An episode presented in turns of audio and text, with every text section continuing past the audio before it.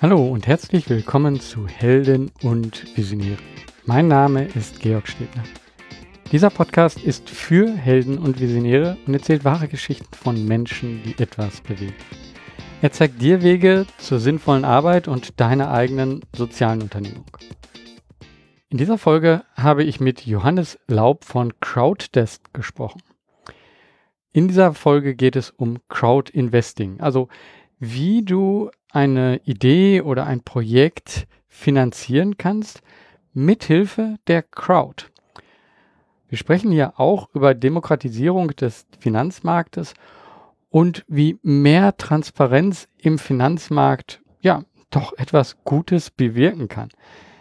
Hört ihr an, was Johannes alles hier zu erzählen hat über unterschiedliche Arten der Finanzierung und ähm, ja, lass dich hier inspirieren durch den Weg, der bis zu so einer Finanzierung führt. Denn der ist auch immer wieder sehr spannend. Also, lass dich inspirieren. Hallo Johannes. Hallo Georg. Ja, schön, dass wir beide uns jetzt hier ähm, treffen, besprechen. Äh, ja, wieder virtuell, immer noch virtuell. Ähm, Du hattest mich, beziehungsweise jemand aus deiner Unternehmung, Crowddesk, hatte mich äh, kontaktiert und ihr meintet auch so, hey, äh, wie wäre es, wenn wir uns mal unterhalten? Und ähm, ich habe mir das dann angeguckt und war erstmal so erstaunt, so sehr unterschiedliche Sachen bei euch auf der Plattform zu sehen. Was ihr macht, kannst du gleich am besten selber nochmal äh, beschreiben. Aber ähm, ja, Crowddesk, es geht um Crowdfunding, Crowdinvesting ähm, und ich war dann sehr sehr interessiert so daran, weil es waren sowohl sozialunternehmerische Sachen als auch wirklich rein unternehmerisch, klassisch. Und das fand ich einen sehr interessanten Mix. Und deswegen dachte ich so, hey, wir sollten uns mal unterhalten und äh, ähm, ja, so einen Einblick in, äh, wie man soziales Business und wie kann man das gut zusammenbringen. Aber vielleicht sagst du erstmal so ein paar Worte zu dir selber, äh, wer du bist, wo du herkommst und dann, äh, ja, was ist Crowddesk? Ja, äh, Georg, ja, vielen Dank erstmal, dass ich, äh, dass ich hier sein darf, dass du die Einladung äh, angenommen hast, weil ich fand den Podcast tatsächlich auch persönlich sehr spannend und dachte, da gibt es vielleicht den einen oder anderen Anknüpfungspunkt und das ergibt sich vielleicht jetzt auch, wenn ich so die, die Frage beantworte, wo komme ich her, was mache ich? Ähm, Johannes Laub, ich bin äh, Gründer und Geschäftsführer von Crowddesk. Ähm, und ja, was sind die wichtigsten Infos äh, über mich? Also ich bin aufgewachsen hier in der, äh, wir nehmen ja virtuell auf, ich sitze gerade in Frankfurt im Homeoffice und bin gar nicht so weit weg von hier auch aufgewachsen. Ähm, in der, ist aber dann ein bisschen provinzieller als Frankfurt. Das ist Oppenheim, äh, im tiefsten Rheinhessen. Wir sind berühmt für Wein, aber jetzt nicht unbedingt für, für Tech-Startups äh, oder Fintechs. Ähm, aber klar, irgendwo, irgendwo muss man ja beginnen und da habe ich auch tatsächlich mit meinem, ähm, meinen beiden Mitgründern haben wir schon zusammen die Schulbank gedrückt und äh, haben damals immer schon so ein bisschen, äh, ja, ist nicht wirklich erfolgreich, ja, aber wir haben schon den einen oder anderen unternehmerischen ähm, Side-Hustle, sagt man, glaube ich, heutzutage gemacht. Das heißt, wir haben immer so ein bisschen Geld noch nebenbei verdient. Ja, das heißt, ähm, von klassischen Student, äh, klassischen Schülerjobs wie Regale einräumen, ging es aber auch ein bisschen weiter wie Webseiten für Blumenhändler oder für die Stadt, in der wir, äh, der wir gewohnt haben, programmiert oder gebaut. Ähm, und das war, waren so die ersten Anknüpfungspunkte, wo wir so aus dem, dem sehr lokal geprägten, regional geprägten Oppenheim dann, dann angefangen haben. Ähm, und haben dann zu dritt aber auch entschieden, dass wir ähm, uns noch nicht bereit fühlen, wirklich eine komplette Gründung äh, zu schultern, hatten aber, glaube ich, immer schon so die, die Idee, den Trieb dahin. Ähm, haben aber erstmal klassisch eine, eine, Ausbildung gemacht. Ja, das heißt, ich persönlich bin gelernter Investmentfondskaufmann. Das ist so eine Abwandlung vom, vom Bankkaufmann hier in Frankfurt dann in einem der Hochhäuser äh, die ersten Sporen verdient und habe da äh, relativ schnell gemerkt, dass vielleicht so eine Großbank sich nicht unbedingt verträgt mit einem freigeistigen Gründergehen ähm, und äh, bin dann auch, habe das Angebot dort ausgeschlagen, äh, mit der Bank studieren zu gehen ähm, und sind dann aber auch wiederum zu dritt ähm, gemeinsam äh, an, die, äh, an die Uni gewechselt und wollten dort nochmal ähm, frei von äh, organisationellen Zwängen nochmal Studentenleben haben. Und haben dann nach anderthalb Jahren ähm, Uni tatsächlich unser erstes Unternehmen, unser erstes richtiges Unternehmen gegründet. Ja, ähm, ja also man merkt also Unternehmer irgendwie durch und durch, ähm, so vom Gefühl her. Ähm, ist deine Familie auch, äh, ist in deiner Familie selber auch Unternehmer oder bist du so der Erste, der in diese Richtung geht? Ähm, tatsächlich äh, ist jetzt so in meinem direkten Umfeld, familiären Umfeld, ist jetzt keiner, der äh, wirklich äh, Vollblutunternehmer ist. Jetzt mhm. äh, sind alles jetzt auch nicht unerfolgreiche Leute, ja, aber äh, es gibt jetzt keinen, der, also ich habe jetzt keinen Familienbetrieb in Aussicht gehabt oder sowas. Mein meine äh, Mutter arbeitet im Krankenhaus, ähm, mein, mein, Vater ist Ingenieur, hat jetzt noch 15 Arbeitstage, dann geht er nach 43 Jahren bei einem selben Arbeitgeber, geht er in Rente. Also das ist, äh, habe ich jetzt schon mehr Arbeitgeber gehabt in, in, der, in der kurzen Zeit mit 33 Jahren als, als er in seinem, in seinem gesamten Leben. Aber es ist ja auch äh, super interessant, auch wie sich diese Zeiten geändert haben, ja, und diese Loyalität, die man dann auch gegenüber einem Arbeitgeber hat, das, das ist ja auch was wert, ja. Ja. Ähm, ja, kann ich äh, auch die Beziehung, also bei, bei mir ist es auch so. Ich bin der Erste in der Familie, würde ich jetzt sagen, der, der mir bekannt ist, der diesen unternehmerischen Weg eingeschlagen hat. Äh, ähm, ja, dann hat man halt nochmal viel zu lernen. Aber ja, ich habe es auch relativ spät gemacht. Also bei dir merkte man ja jetzt schon, dass äh, früher schon so die Ideen sind. Ähm, aber ja, erzähl du vielleicht nochmal so, ähm, so der, der Weg so merken, ah, Bank ist nicht so das Ding, aber dann habt ihr ja gesagt, ja, nochmal studieren. Aber hm, ich weiß von dem Vorgespräch so, so einfach nur so das Studium zu machen, ähm, das hat euch dann auch nicht gereicht, sondern ihr habt da zwischendurch eben auch schon Sachen angefangen. Kannst du dann äh, den Zuhörer nochmal mitnehmen? Klar, gerne. Also wenn du einen Gründer nach seiner Gründergeschichte fragst, äh, da springt er immer drauf an. Das ist äh, äh, tatsächlich, ähm, ja, also wir hatten, äh, wir hatten dann so die, die ersten zwei Semester durch, jetzt auch äh, kamen da ganz gut durch, hatten auch schon so die ersten Praktika absolviert und äh, wir waren an so einer kleinen Wirtschaftsuni.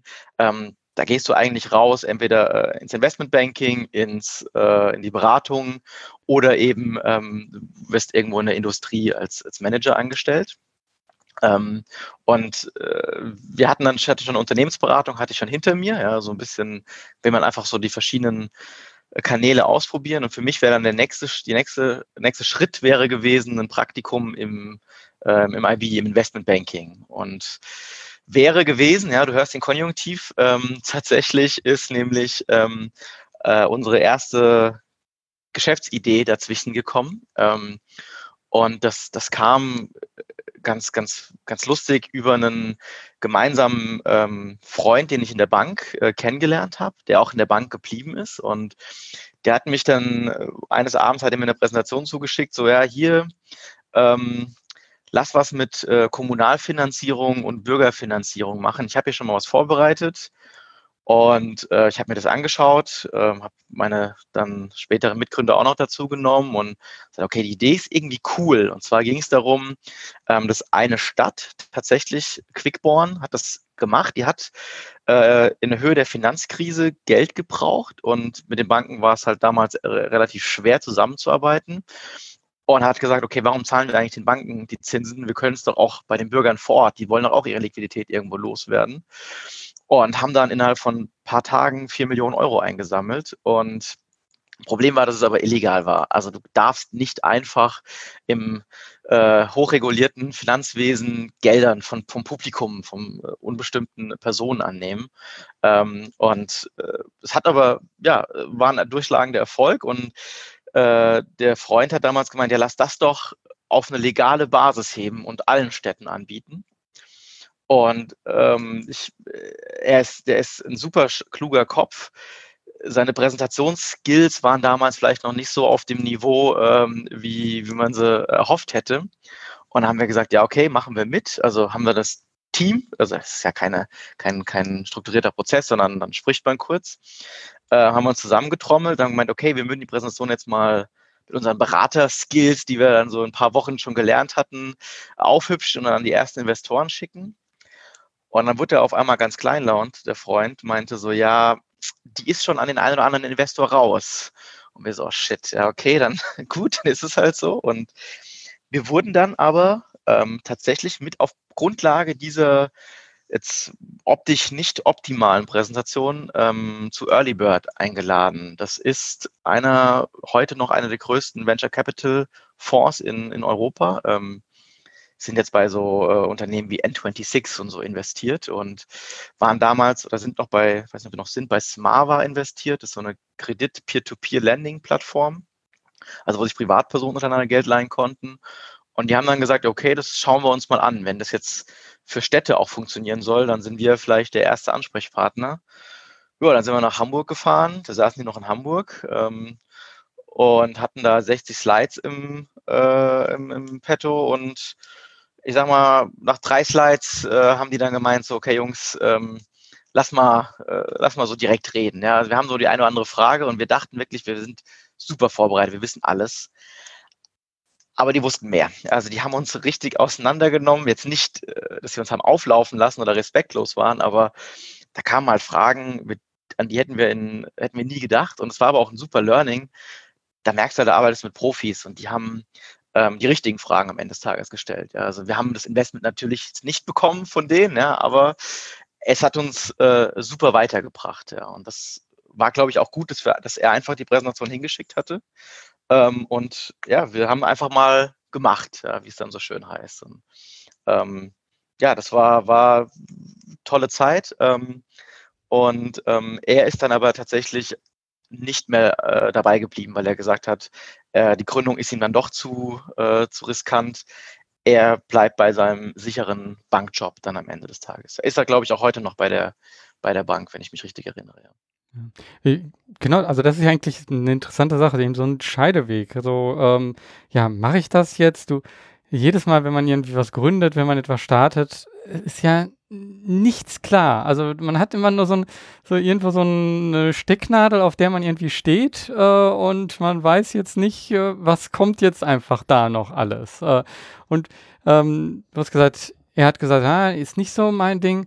Was war für dich der Punkt, dass du jetzt dann gesagt hast, okay, ich verfolge das jetzt weiter? Ähm, ähm, war das ich, vielleicht von mir jetzt so das Beispiel, bei mir war es wirklich dann auch eine, eine, ein Abend, eine Nacht, wo ich dann so darüber nachgedacht habe, okay, ähm, das war so der erste Schritt, investiere ich jetzt einfach mal selber eigenes Geld und ähm, investiere jetzt etwas in die Entwicklung, so. Und das war für mich so der erste Schritt, zu sagen so, ähm, ja, von der Idee, die man hat, ist alles wunderbar und man kann in alle Richtungen und dann zu sagen so, okay, nee, jetzt nehme ich ja Geld in die Hand und jetzt mache ich wirklich was. Also dann ist es nicht nur einfach nur eine Idee, sondern dann ist es ja ein, was war das für dich und äh, was war das für ein Prozess? Kannst du ähm, mich und die Zuhörer da mitnehmen? Ja, sehr gerne, weil das ich, das, das, ich weiß noch diesen einen Moment, ja. Also es gab jetzt für mich eigentlich, ich habe mir folgende Frage gestellt. Ich habe gesagt, okay, das Thema, diese Idee, ist es das, was dich irgendwie begeistert und das, wo du auch dahinter stehen kannst. Und es hat für mich irgendwie einen, Purpose gehabt, weil ich kam irgendwie aus der Finanzszene, die hatte ich gesehen, habe gesehen, okay, was auch nicht gut funktioniert und wie undigital die ist. Und ähm, habe aber auch gesehen, dass man damit wirklich ähm, Leuten oder Städten, Investoren ähm, was Neues anbieten kann. Und das hat mich erstmal so von der Idee gecatcht. Ja, aber ich wusste damals schon, also du musst dich drauf committen und sagen, okay, das ist die perfekte Idee und damit gehe ich jetzt 100 Prozent nach vorne. Wir hatten da im Vorgespräch von gesprochen, dass man irgendwie so ein bisschen schizophren sein muss. Also man muss 100 Prozent überzeugt sein und trotzdem offen sein für für Feedback und so, okay, das ist vielleicht auch gerade nicht so gut, was du machst. Aber wenn du zu unsicher bist, dann äh, kommst du auch nie zu einem, zu einem, zu einem Punkt, wo du sagst, okay, jetzt bist du, bist du fertig. Und was mich aber, also deswegen die Idee fand ich gut, fand ich super, aber das war und wäre, glaube ich, für mich nicht das Entscheidende, sondern ich war damals einfach, das waren meine zwei besten oder sind meine zwei besten Freunde ähm, und das, das hat vom Team einfach gepasst. Ich habe gesagt, okay,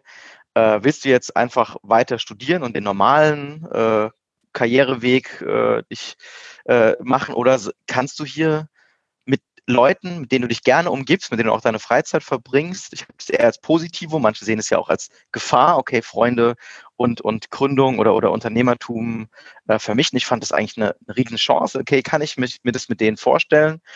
Und dann habe ich ab dem Moment habe ich keine Sekunde mehr gezweifelt und ich weiß noch, wie der eine Mitgründer, der Steffen, mich so gefragt hat, sag mal, warum weißt du das so genau, dass du es jetzt machen willst? Und äh, das hat er, also weil er hat länger mit sich gehadert. Er hat eher nochmal evaluiert, so was sind, äh, was sind die anderen Optionen.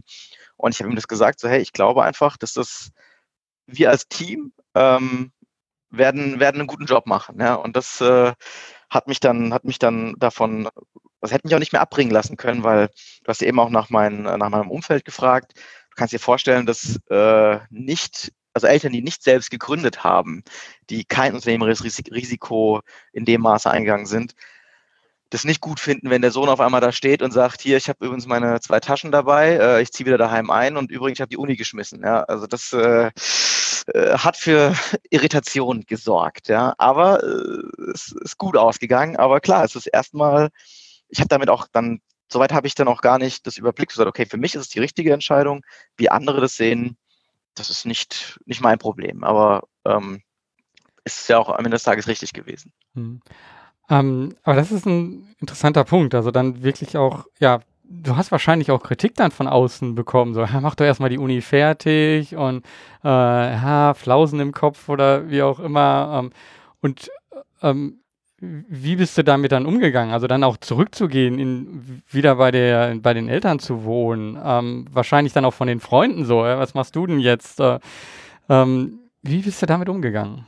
Das, äh ja, also ich, das, es gab Dutzende Gelegenheiten, wo du gerade, äh, wenn du was mit Kommunen machst, ja, das ist jetzt nichts, wo Leute aufspringen und sagen, geil, ja. Also das ist ja super fancy, das ist das neue, äh, das neue Facebook oder sowas, was du, was du programmiert hast oder sowas, sondern da waren schon viele, die skeptisch waren. Ich weiß zum Beispiel der, der Gründer von web.de, der Uhrenbacher, gemeint, Jungs, ihr sucht euch da das dickeste, dickste Brett, was er kennt. Äh, sucht ihr euch aus, das, das zu bohren. Und mich hat es eher angespornt, weil ich sage, okay, wenn das das dickste Brett ist, dann kann ich da ja auch am meisten Impact mit haben. Und ähm, wenn ich wenn ich sehe, wie weit, also Finanzszene habe ich gesehen, undigitalisiert, den Teil, den ich gesehen habe.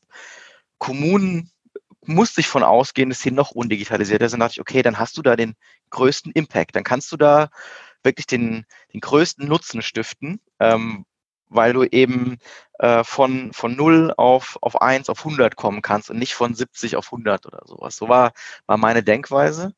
Ähm, und deswegen konnte ich das eigentlich so positiv aufnehmen. Aber klar gab es auch Kritik, die im Endeffekt ja gerechtfertigt war. Also, okay, ist es das wirklich, kriegt ihr das als Startup schnell genug hin, Kommunen zu überzeugen, äh, auf eine neue Technik zu setzen, neues Finanzwesen äh, oder neue Art der Finanzierung? Und ähm, deswegen muss ich ja auch dann am Ende des Tages den Kritikern recht geben, weil wir haben ja leider statt Geld dann irgendwann also nicht eingestellt, aber haben unser Geschäftsmodell erweitert bzw. pivotiert. Und ähm, deswegen, äh, dann darfst du, du musst resistent sein und musst es als, wie so ein Lagerfeuer, muss ich dich anfachen. Also wenn du angepustet wirst, dann musst du mehr brennen. Aber du musst auch irgendwann merken, ob es das wirklich das, das einzige Richtige ist. Da musst du dann auch irgendwann den Punkt finden, hey, nee, äh, vielleicht gibt es noch andere äh, gute Ideen oder Verbesserungen, die du einfach mitmachen musst. Ja. Mhm. Ähm, Finde ein super Punkt, wo, zu dem wir gleich auch nochmal, äh, oder zu dem ich gleich gehen, nochmal gehen möchte, zu diesem Pivot. Aber mich würde jetzt interessieren, ähm, auch so dieser Moment, so, okay, all in, wir machen das jetzt. Ähm, und dann, wie, wie ist dann der Alltag gewesen? Also ihr habt ihr habt ja keine Finanzierung erstmal gehabt oder zumindest von den einen, die Absage bekommen. Äh, äh, von außen sagen sie erstmal so, was wollt ihr da machen? Ihr seid aber mit einem unheimlichen Elan dort reingegangen und ähm, konntet ihr diesen Elan übertragen erstmal in, in den äh, Alltag und dann auch in die Gespräche mit äh, den äh, Bürgermeistern und äh, mit den Schatzmeistern, mit denen ihr da gesprochen habt. Äh, wie war das so? ähm, ja, also es war schon, also wir kannten uns ja schon länger und deswegen wussten wir schon so ungefähr, wie man miteinander arbeitet. Und dann hat aber erstmal diese Phase begonnen. Wir sind dann ähm, alle wieder daheim eingezogen, wie du richtig gesagt hast. Meine Eltern, nachdem sie den Schock verdaut haben, haben sie uns aber nicht die Garage leider, sondern nur die Einliegerwohnung äh, zur Verfügung gestellt. Ja, und da haben wir unser Büro aufgeschlagen. Ähm, und dann mussten wir erstmal haben wir erstmal auch Aufgaben verteilt. Wer macht jetzt eigentlich was so? Ja, also okay, ich kann programmieren, also ich nicht, aber der eine konnte programmieren, war relativ klar, was, was er macht. Er baut die Technik.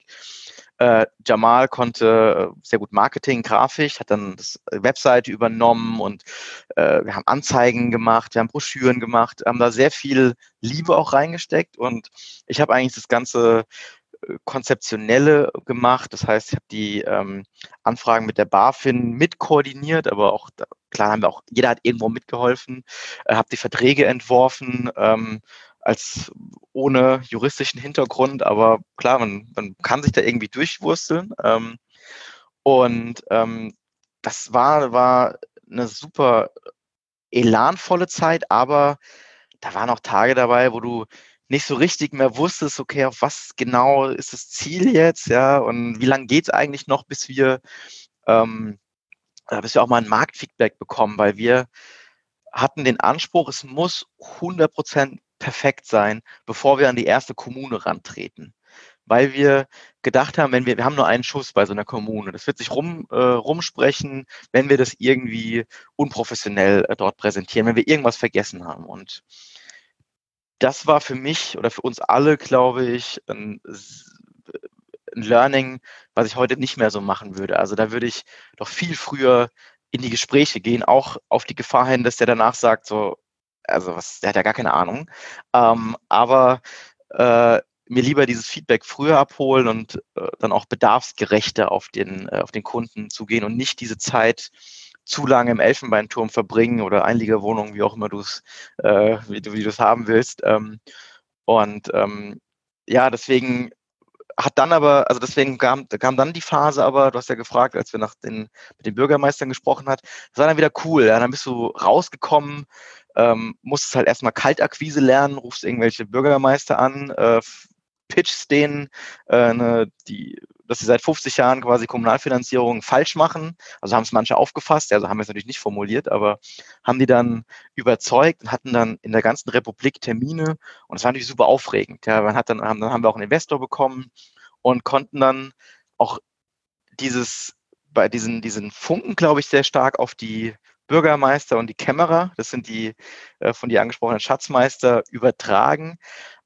Aber selbst die, die überzeugt waren, das zu machen, hatten dann so Planungshorizonte von, gut, ihr sprecht jetzt mit mir, jetzt wüsste ich, für das Projekt könnte es passen, da machen wir die Finanzierung in vier Jahren, dann sollten wir nochmal sprechen. Und das ist, du gehst nie mit, also ganz selten mit einem Nein raus, aber auch ein Jahr später hilft dir halt als junges Unternehmen, das auch irgendwann mal Geld verdienen muss oder relativ schnell Geld verdienen muss, nicht wirklich weiter. Ja. Hm, ja, also diese Planungshorizonte, ja, ähm, das, wenn, wenn das nicht zusammenpasst, dann ist es natürlich echt schwierig. Mhm. Ähm, was ich hier nochmal unterstreichen möchte, ist hier dieses Jahr früh rausgehen ähm, und ja, mit dem möglichen Kunden sprechen. Ähm, ich glaube, da ist etwas, äh, was, was mir persönlich auch immer mich geholfen hat, ähm, darüber nachzudenken, gar nicht so, ja, ich muss dort rausgehen und mein Produkt vorstellen, sondern äh, ich gehe sehr viel früher raus und ähm, stelle einfach auch Fragen, ähm, um herauszufinden, wie, wie ticken die, was sind deren Gedanken dabei. Und äh, ich finde ganz gut, äh, da gibt es äh, so eine ähm, Serie, auch ich glaube als Videokurs kostenlos, glaube ich, Lean Launchpad. Ähm, bekannt ist ja Lean Startup, aber das ist so nochmal, das geht im Endeffekt nur um dieses Fragen stellen. Ne? Und was ich nie vorher so gedacht habe, ist eigentlich, es gibt so viele Leute, wenn man, äh, wenn man die erstmal so anspricht, die wollen eigentlich erzählen, die wollen äh, sagen, was sie machen und äh, äh dann auch sagen, was nicht gut läuft und was besser laufen könnte. Und ähm, das Produkt, was du dann bringst, ist in dem ersten Schritt gar nicht so wichtig, sondern eher, dass sie selber darüber reden können. Und wenn man das einmal weiß, wenn man weiß, okay, andere Menschen wollen reden, wollen sich auch präsentieren, dann kann man das eben auch nutzen, um frühzeitig den Kontakt herzustellen und einfach Dinge rauszufinden. Und deswegen, genau wie du sagst, früher einfach hineingehen. Da vielleicht, wenn ich da kurz noch einhaken darf, weil du hast eben ähm, ein, ein Konzept beschrieben, ähm, was, was ich sehr gut finde und es gibt, es gibt so die 20 Interview Rule von, von Jason Lemkin, kann man sich vielleicht auch mal, mal durchlesen. Und der sagt eigentlich genau das. Also mach dir, sprich mit mindestens 20 äh, Leuten oder, oder Parteien, die dir irgendwie in dem Prozess helfen können, ist noch ein bisschen mehr ausgefeilt, aber das ist eigentlich äh, genau das, wo du dann auch merkst, okay, die Leute sind ja grundweg positiv und dieses, ähm, gerade in der Gründerszene, ja, also man merkt, dass da will, Leute wollen dir helfen, ja, die haben das denselben Struggle vielleicht hinter sich ähm, oder sind in derselben Situation ähm, und äh, da ist eigentlich dieses, habe ich, kriegt man ein, ein, sehr positives Menschenbild, wenn man auf dieser Reise auch ist, muss ich sagen. Also es äh, ist, glaube ich, sehr viel angenehmer als in anderen Strukturen, wo Leute gefangen sind, die dort arbeiten müssen, ist es, glaube ich, in der Gründerszene, ähm, wo, die, wo sehr viel mehr Freiwilligkeit äh, drin ist, ist das ein, meinem Gefühl nach ein positives Mindset. Hm, ja. Wenn jemand fragt, was er denn so macht und äh, ja, die meisten mögen schon gerne darüber reden und äh, das kann man halt nutzen, wirklich, ja. Ähm, okay, also Situation, ähm, die eurer Horizont, zeitlicher Horizont und der zeitliche Horizont von eurem Kunden, möglichen Kunden, der passt nicht zueinander. So, ähm, das, äh, diese Situation hat sich dann irgendwann bei euch so eingestellt ähm, und ihr merktet so, okay, wir müssen hier was ändern. Ähm, ihr seid jetzt eine Gruppe äh, von, ich weiß nicht, ob zwei oder drei Leuten jetzt, die, die sich auch sehr lange kennen, drei Personen, die sich schon sehr lange kennen. Ähm, wie ist das in, in so einem Moment, wo man da merkt, so, okay, das klappt hier alles nicht äh, und wir müssen jetzt etwas ändern? Im Endeffekt kann es dann ja auch so sein, äh, dass man sich vielleicht auch gegenseitig Vorwürfe macht, ähm, vielleicht aber auch einfach dann merkt so, okay, hier teilen sich doch wieder die Wege. Oder eben sagen, okay, wir machen jetzt hier eine ganz neue Änderung und dann muss sich aber auch etwas gefunden werden, wo alle sagen so, okay, stimmt, das ist es. Wir haben es einfach nur nicht gesehen oder so. Äh, wie ist es dann bei euch äh, gewesen? Ich glaube, alles, was du gerade gesagt hast, hat irgendwo zugetroffen. Also von, es war aber der kleinste Teil, aber klar hat man auch mal Diskussionen und sagt so, ja, wir hätten das, äh, du hast gesagt, wir müssen das so und so machen, deswegen haben wir es gemacht. Das hat jetzt offenbar nicht funktioniert. Das ist, glaube ich, auch normal, dass man auch mal diskutiert und äh, auch mal mal Frust hat und sagt, ja, also das aber haben wir sehr schnell ähm, überwunden, weil das, das, das, dann wären wir nicht mehr da, wenn wir nur mit Vor wenn wir mit über Vorwürfe gekommen wären, sondern wir haben sehr schnell konstruktiv eigentlich gesagt, okay, tu, das ist die Situation. Ähm, wir hatten dann eine Stadt finanziert, ja, das hat alles technisch und rechtlich funktioniert, was so die größten Fragezeichen waren. Und dann haben wir jetzt gesagt, okay, jetzt muss eigentlich der Push vom Markt kommen. Ja? Also jetzt müssen wir, äh, jetzt erwarten wir, dass hunderte von Kommunen bei uns anrufen und sagen, sie wollen morgen so eine Finanzierung haben. Und das ist nicht in der äh, Geschwindigkeit eingetreten. Und wir hatten aber schon im ersten Businessplan die Idee, ob wir das für was wir für Städte machen, auch für andere Lebensbereiche ausweiten.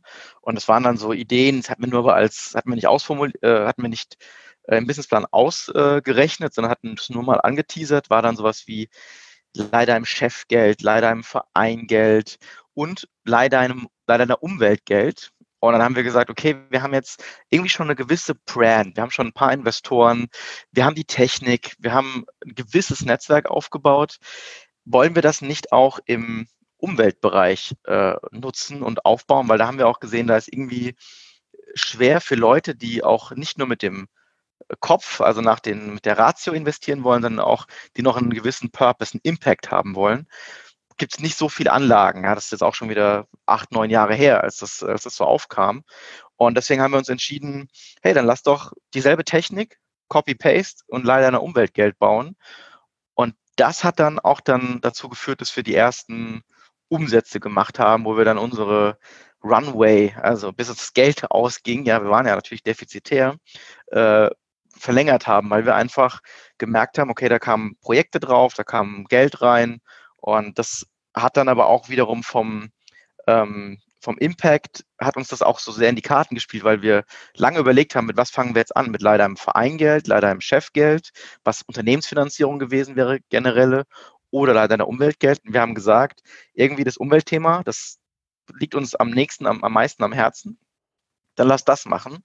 Und äh, die Plattform gibt es heute noch, ähm, vermittelt erfolgreich Kapital in umweltbezogene äh, und äh, Projekte. Ähm, und das war dann, wo wir gemerkt haben, wo wir dann den nächsten Pivot quasi hingelegt haben. Ja. Mhm.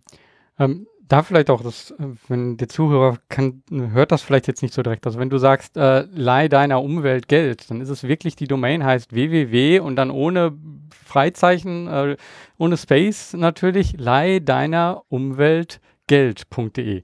Und äh, da habt ihr schon eben so gedacht, okay, das ist so der, der Grundgedanke ähm, dabei und den, den seid ihr angegangen.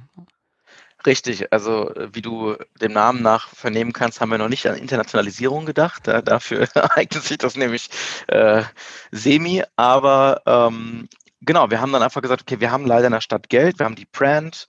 Ähm, also die war natürlich keine keine große Brand, aber für uns, das war das Wertvollste, was wir quasi hatten und hatten die Technik, das war wertvoller am Ende des Tages, klar.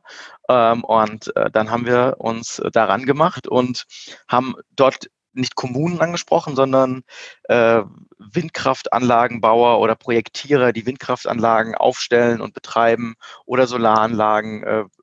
Und das haben wir, ähm, da, da kommst du halt sehr viel schneller an den Entscheider und ist auch die, der, der Durchlauf einfach extrem viel schneller. Und das ist, ähm, hat dann auch dazu geführt, dass wir wirklich äh, zum ersten Mal Umsätze gemacht haben, weil ich weiß es noch, ich war damals der, äh, der Buchhalter. Ich äh, habe auch gedacht, wir brauchen keinen Steuerberater, das mache ich alles selbst. Auch so ein Learning, man sollte nicht alles selbst machen. Ja? Ähm, aber äh, ich dachte, okay, mit Ausbildung und ein paar Semestern studiert, das kriege ich schon hin. Ähm, und als ich dann zum ersten Mal einen Umsatz buchen musste, das war, war noch ein Erlebnis, das weiß ich noch. Wusste ich nämlich nicht, wie es geht. Da musste ich erst mal nachgucken. Aber äh, es war, war ein schönes Erlebnis auf jeden Fall. Ja. Hm. Ähm, genau, wir haben eigentlich auch jetzt schon so einige Schritte übersprungen. Ähm, du hast es mal kurz gesagt, also ihr habt auch eine In Investition bekommen. Ein Investor ist mit eingestiegen ja schon vorher.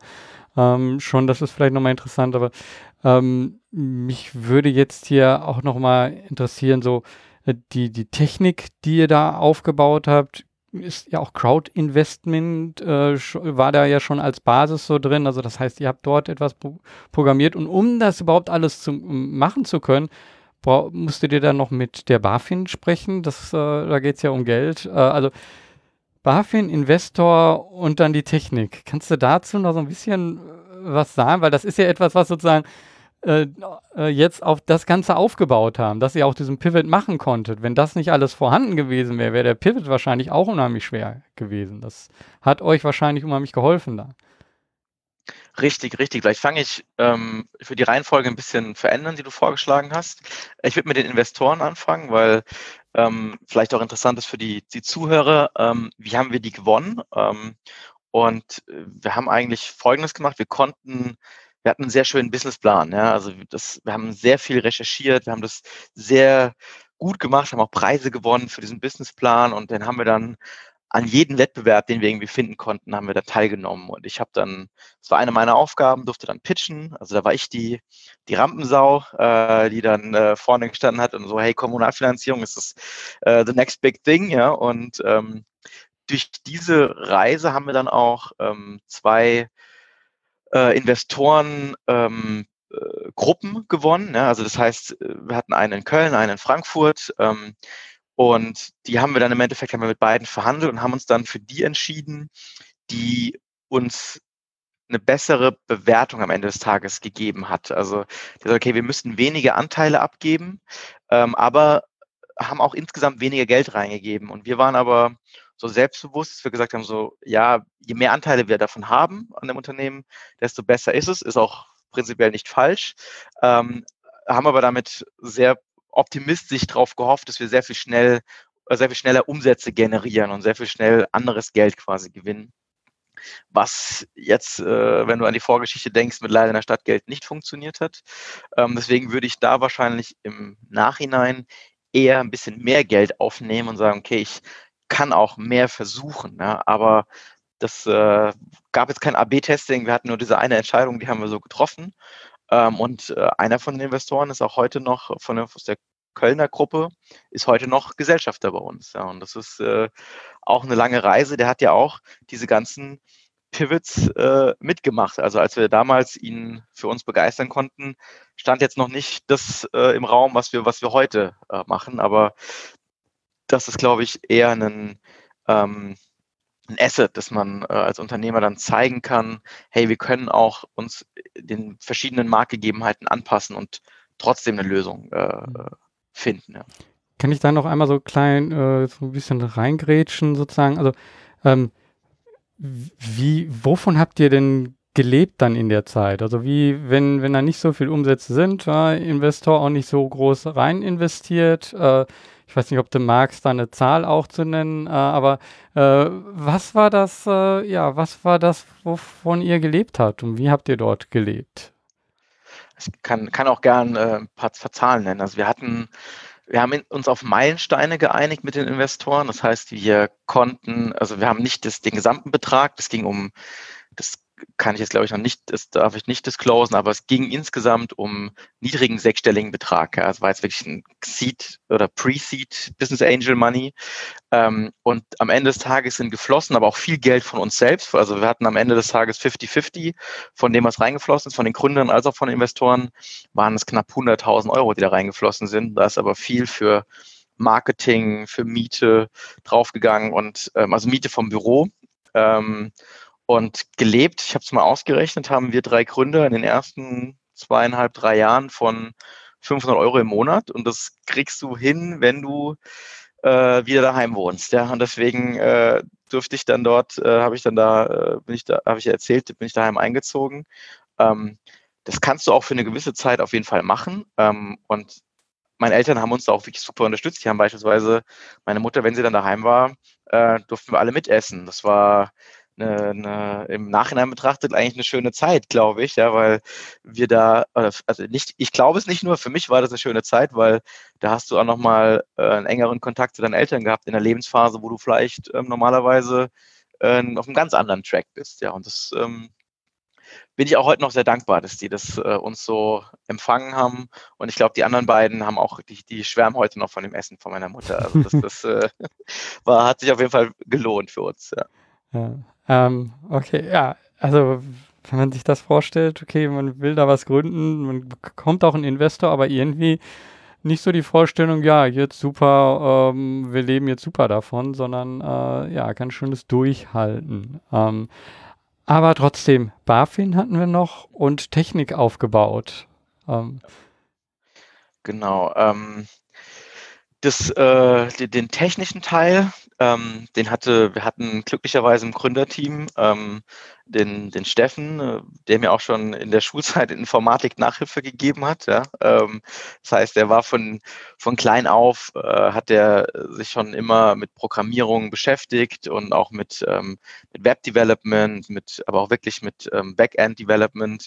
Er hat es wirklich selbst beigebracht, ja. Und ähm, hat, äh, konnte dann diesen ganzen technischen Teil, das heißt diese Plattform, worüber die Investments abgewickelt werden ähm, können oder abgewickelt werden, hat er mit uns als eher Berater, weil ich kann nicht programmieren, ähm, kann ein bisschen Grundverständnis habe ich, aber da war er ähm, erstmal sehr auf sich selbst gestellt. Das hat er aber sehr gut gemacht. Also wir hatten eine fertige Plattform, die hat funktioniert, die hat einwandfrei funktioniert, gab keine Fehler. Ähm, und das Schwierigere oder mit genauso schwierig war aber eigentlich die Abstimmung mit der BaFin. Ja, also weil du musst, du brauchst nicht wirklich eine Lizenz, um das zu machen, was wir, was wir da gemacht haben. Das war nämlich eigentlich, haben wir ja nur die Vermittlung hergestellt. Wir waren eine Art Makler. Also über diese Plattform haben wir ein automatisiertes Maklergeschäft betrieben. Das ist eine, eine sehr einfache Lizenz. Da gehst du zum, zum Ordnungsamt und sagst, hier, ich habe noch nie im Knast gesessen, habe keine Steuerschulden, dann kriegst du diese Lizenz. Ja, und das haben wir dann auch, hatten es aber 800 Euro gekostet. Also es war für uns damals schon eine, eine Investition, aber war halt notwendig, um, um dieses Geschäft zu betreiben.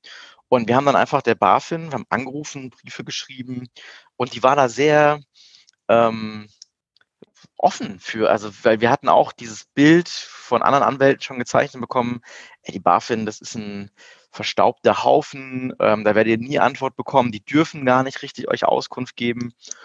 und wir hatten, wir waren super überrascht, weil die die wollten, die wollten helfen, die haben uns in die richtige Richtung ähm, gezeigt oder haben uns Wege gezeigt, wie wir es vielleicht machen konnten und ähm, haben dann im Endeffekt von der BaFin ein Schreiben bekommen, okay, das, was wir machen, ist nicht illegal. Das so, so ein Negativtestat nennt die BaFin das, weil was sie nie macht oder ja, soweit ich das kenne, sagt sie, hey, das ist ein super Geschäftsmodell, das ist erlaubt, sondern sie sagt nur, das, was ihr macht, ist nicht verboten. Also ähm, so ist es halt, so tickt eine Behörde. Ähm, ja, und als wir das hatten, ähm, hat sich auch, die BaFin hat sich auch einmal umentschieden. Also wir mussten so, sehr on the fly, äh, hat die BaFin ihre Meinung da geändert. Ähm, und es hat aber insgesamt war das eine, eine super Zusammenarbeit. Wir hatten da, glaube ich, aber auch ein gutes Zeitfenster getroffen, weil die BaFin hat sich geöffnet, wurde aber noch nicht so von den Fintechs überrannt, dass die alle paar Wochen neue Ideen dort äh, zur Prüfung vorgelegt haben. Ähm, und deswegen waren die da äh, sehr offen. Und wenn wir da mit Anwalten drüber gesprochen haben, dass wir das alles selbst gemacht haben, äh, das konnten die teilweise nicht glauben, weil die sagten, ja, mit der BaFin, äh, also das ist doch immer ein ganz schwieriges äh, Terrain und ich glaube, da hat uns einfach unsere Naivität geholfen, weil wir, wir kannten diese, ähm, dieses schwierige Terrain nicht und haben es einfach gemacht. Und äh, das war dann auch wirklich ein Asset, als wir dann zeigen konnten, auch den Investoren, die haben ja auch, wollten ja auch irgendwas sehen, dass es vorangeht. Hey, äh, das, wir haben das Negativtestat, wir dürfen das so machen, wie wir es geplant haben. Hm. Finde ich so ein, ich weiß gar nicht, von wem dieses Zitat ist, aber es gibt irgendwie so einen, so Spruch, ähm, ja, es hat bei ihm und ihm geklappt, weil er wusste nicht, dass es nicht geht. Ne? Also man, man muss es einfach, wenn man da hingeht und man hat keine Ahnung davon, dann ist das oft wirklich ein Vorteil. Die andere Seite sieht das auch und denkt dann, ja, ach, dann helfen wir denen doch mal. Also. Richtig, und ich glaube, die haben auch ähm, gesehen, dass wir da jetzt keine äh, also wir hatten, hatten das ja auch gut vorbereitet, haben da jetzt auch keinen keinen Unsinn äh, gesprochen. Und das haben die, glaube ich, dann aber einfach dieses haben die positiv aufgenommen und haben gesagt, okay, äh, der, der Kollege, der das damals gemacht hat bei der BaFin, äh, ist mittlerweile in Rente, aber da hat man auch schon eine Beziehung zu dem aufgebaut. Ich weiß auch noch, wie er heißt äh, und ähm, das war tatsächlich ein, ähm, äh, hilfreich, dass wir da vielleicht eine gewisse Nichterfahrung einfach hatten. Ja. Hm, hm. Ähm, ja, also jetzt sind wir eigentlich schon ziemlich langen Weg gegangen. So langsam habe ich so das Gefühl, kommen wir so in die Gegenwart, aber die sieht ja auch nochmal anders aus, weil äh, ihr habt ja, ähm, ja nach der Umweltplattform äh, leih deiner Umweltgeld.de habt ihr jetzt dann nochmal was anderes gestartet. Äh, warum? Und ja, wie ist es dazu gekommen? Also, äh, warum, ja, ihr, konntet ihr euch nicht zurücklehnen? Äh, ja, wahrscheinlich ist das auch ein Grund. Ja. Ähm, wir, vielleicht erstmal kurz, was wir machen äh, für, den, für die Zuhörerschaft und dann kann ich, glaube ich, auch besser erklären, ähm, warum wir das so gemacht haben. Und zwar haben wir heute die Software so weit weiterentwickeln, dass wir die in sogenanntem White Label Verfahren anbieten können, sodass wir nicht der Plattformbetreiber sind ähm, und sagen, hey, das ist das Projekt, was finanziert werden soll, sondern wir können mittlerweile jedem Projekt, jedem Unternehmen eine eigene Plattform zur Verfügung stellen. Das ganz, ganz konkret. Ich glaube, der, der Thorsten Schreiber war auch schon bei dir im Podcast. Der hat diese Software und dieses rechtliche Konstrukt, ähm, dass man legal Kapital einwerben kann, ähm, und jetzt nicht spenden, sondern wirklich eine, ein Investment, also was ich auch wieder verzinst bekomme und zurückbekomme. Ähm, das ist gar nicht so einfach, das online darzustellen. Deswegen hat es auch unsere Entwicklung da relativ lange gedauert. Ähm, das ist sowohl technisch als auch rechtlich eben sehr aufwendig. Und das haben wir mittlerweile so weit vereinfacht, dass das wirklich jetzt der Thorsten Schreiber auf seine Africa Green Tech Webseite nehmen konnte. Und da ist jetzt ein Invest-Button drauf und dann kannst du oder könnt, können, die, können die Zuhörer ähm, investieren in dieses Projekt. Ab, ich glaube, bei ihm geht es ab 100 Euro los, ähm, kriegst äh, nach, kriegst nach, äh, einem gewissen Zeitraum dein Geld wieder, kriegst Zinsen und weißt aber auch, wo dein Geld arbeitet. Und ähm, wie kamen wir auf die Idee? Ähm, das hatten wir tatsächlich schon relativ früh, weil wir gemerkt, weil wir gedacht haben, hey, es muss doch, was ist unsere Vision? Und dann haben wir darüber diskutiert äh, und gesagt, okay, eigentlich muss es so einfach sein, dass jeder, wie ich heute einen Webshop bei mir installieren kann auf die Webseite, das muss ich auch mit einem Funding machen können. Das hat Jamal, mein, mein, mein dritter Mitgründer, hatte das so mal in den Raum geworfen, schon 2011, 2012 und es klang sehr vermessen, weil wir halt wussten, wie schwer das ist, Online-Kapital rechtssicher einzusammeln. Und ja, als wir dann gemerkt haben, dass wir da immer näher kommen, war das zum einen von uns aus gewünscht und zum anderen kamen auch Kunden auf uns zu oder, oder potenzielle Kunden, die gesagt haben, hey, ich bin keine Stadt, ich bin kein Umweltunternehmen, aber ich würde gern selbst so eine Plattform betreiben. Ich würde gern Funding für mich selbst machen oder für andere. Ja, und dann hat sich das, kam das so zueinander, ähm, dass das quasi gepasst hat. Und dann haben wir 2015 gesagt, okay, da ist, glaube ich, noch viel mehr Potenzial drin, weil warum sollten wir wissen, äh, was, die, äh, was ein gutes Projekt ist, was ein schlechtes Projekt ist?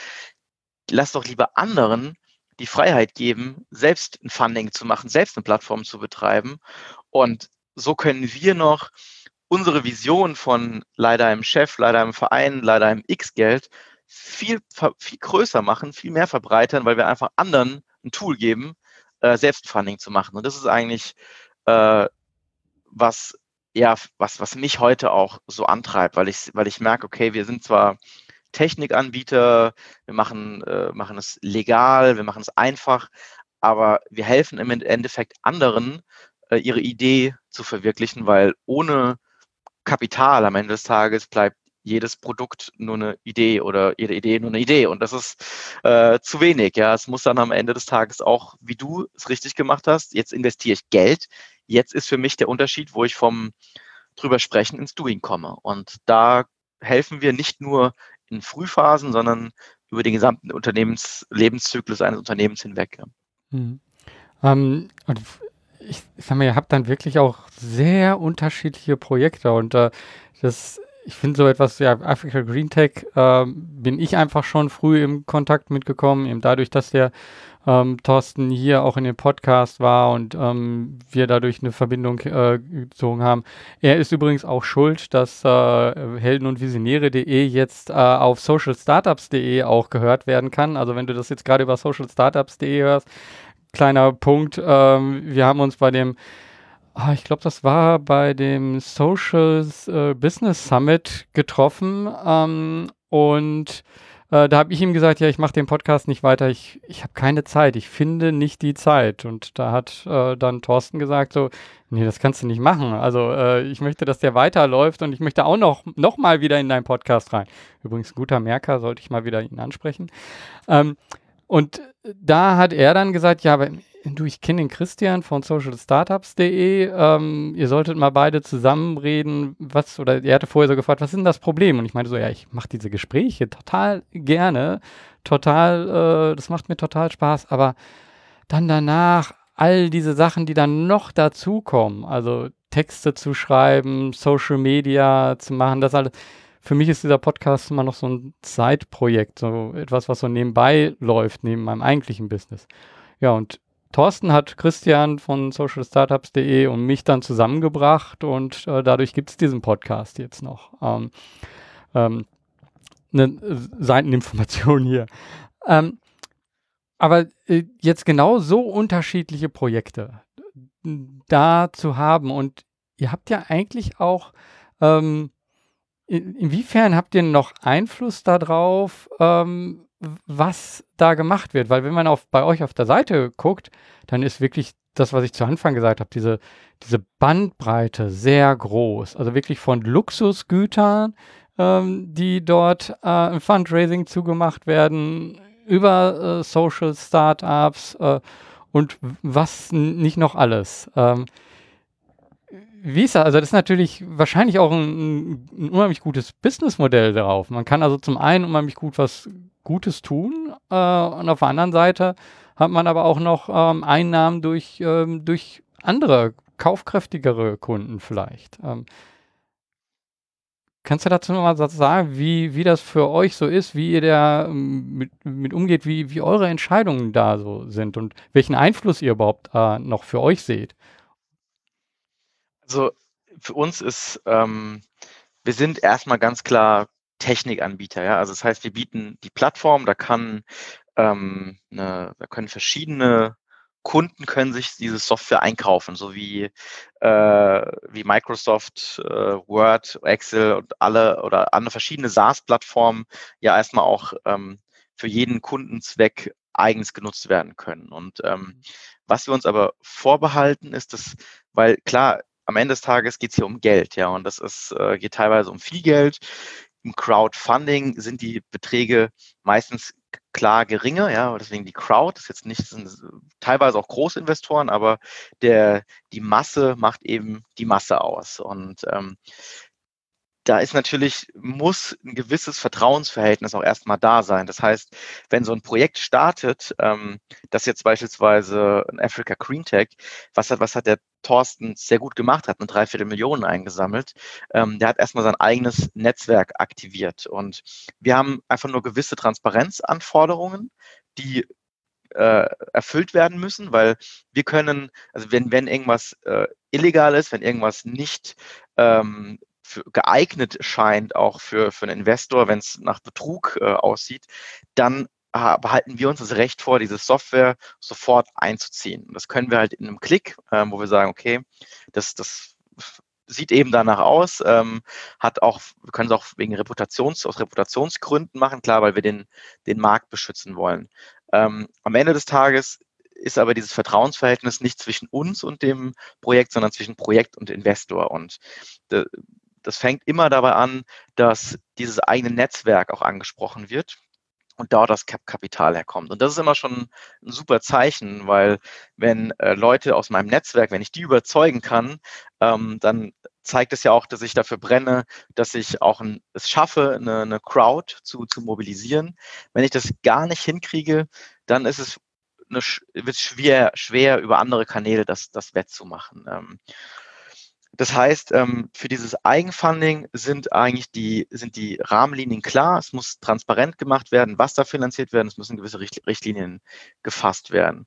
Das zweite ist, eine andere Kundengruppe von uns, die macht es nicht, die sammelt nicht für sich selbst Geld ein, sondern die ist wirklich so, wie wir es am Anfang auch waren, eine Plattform und vermittelt zwischen zwei Parteien, das heißt zwischen Projekt und Investor Beispielsweise haben wir da Banken, die, die GLS-Bank, die Volksbanken, ähm, die das nutzen, um ihren Firmenkunden beispielsweise wiederum eine Finanzierungsmöglichkeit abseits von Fremdkapital zu, äh, zu, zu bieten. Und diese Plattform haben natürlich das allerhöchste Interesse daran, dass sie die Projekte auf Herz und Nieren prüfen ähm, und da können wir auch, ähm, haben wir in der Regel, also haben wir äh, softwaretechnisch dasselbe Vetorecht, aber noch mehr hilft eigentlich, dass da vorne dran eine vertrauenswürdige Plattform ist, sogenannter Gatekeeper, der sagt, okay, ich will auch in Zukunft noch meine Investoren glücklich machen. Und wenn ich da schlechte Projekte draufnehme, dann finden die, zum einen finden die sowieso sehr schwer Kapital. Also es ist nicht so, dass da, ähm, dass da jedes Projekt äh, immer finanziert wird, sondern es gibt auch Projekte, die nicht funktionieren. Ähm, und zum anderen ähm, will ich auch diese Projekte dann, also will ich sicherstellen, dass sie auch zurückgezahlt werden, weil dann der Investor natürlich langfristig nicht happy ist. Mhm. Kannst du mal so einen, so einen Einblick geben, was, was macht so eine erfolgreiche Kampagne aus? Äh, wie gehe ich da am besten dran, wenn ich jetzt über sowas nachdenke? Ähm, ja, also ich, ich glaube, das ist gut, dass du es ansprichst, weil ich glaube, gerade für, als hätten wir das schon, äh, schon vorbereitet, nein, ich glaube, gerade für so ähm, soziale Projekte eignet sich das super. Es ist kein Zufall, dass der Thorsten hier schon war und jetzt mit uns eine Kampagne macht. Es ist kein Zufall, dass die, die GLS Bank, die ja einen anthroposophischen Ansatz hat, ähm, ein, ein Kunde, ein, der erste Bankkunde von uns geworden ist oder dass die Volksbanken, die das viele schaffen, mehr Prinzip leben, ähm, dass die äh, die zu den ersten, zu den Early Adoptern gehört haben. Und das ist für eine Bank als Early Adopter zu gewinnen, ist immer schon, schon schwer. Ähm, und äh, das heißt, ich sehe von den, von den Projekten, die gut funktionieren, eignen sich soziale Projekte extrem gut. Wieso? Weil ich in so ein Projekt, klar, wir reden hier nicht über Spenden, sondern es ist über ein Finanzinstrument, was emittiert wird. Aber ähm, ich kann vielleicht als soziales Objekt, äh, Pro Projekt, ähm, kann ich eben nicht nur mit Zinsen werben, sondern ich kann mit, mit Impact, ich kann mit Purpose werben. Und damit kriege ich ein größeres Netzwerk hin, als wenn ich eben der 17. bin, der äh, 0,5 Prozent mehr Zinsen anbietet. Das heißt, ich kann über so einen, so einen sozialen, ähm, ähm, sozialen Überbegriff, kann ich mir ein Netzwerk erarbeiten und das kann sich auch positiv bestärken, weil meistens habe ich ja einen Zweck, dass ich irgendwie, äh, das ist ein Projekt, das ich umsetzen möchte. Dafür brauche ich die Leute, dafür brauche ich Ansprechpartner, dafür brauche ich andere Leute, die dafür brennen. Und wenn ich die dann noch überzeuge, mit Kapital reinzugeben, dann habe ich dann eine engere Bindung und kann quasi so ein, so ein, so ein Virtuous Circle, also der Gegenteil von, von Teufelskreis, ähm, ähm, beginnen und kann so wirklich zwei Fliegen mit einer Klappe schlagen erweitere mein Netzwerk, nutze mein Netzwerk und Netzwerk nutzen heißt in dem Fall auch wirklich Kapital einzusammeln, weil ich kann nicht alles auch in einem sozialen Projekt mit, äh, mit freiwilligen Helfern ähm, bezahlen, sondern es gibt auch immer mal harte Kosten, die eben Kapital bedürfen. Jetzt hast du gefragt, es soll jetzt hole ich ein bisschen aus, aber was macht so eine Kampagne erfolgreich?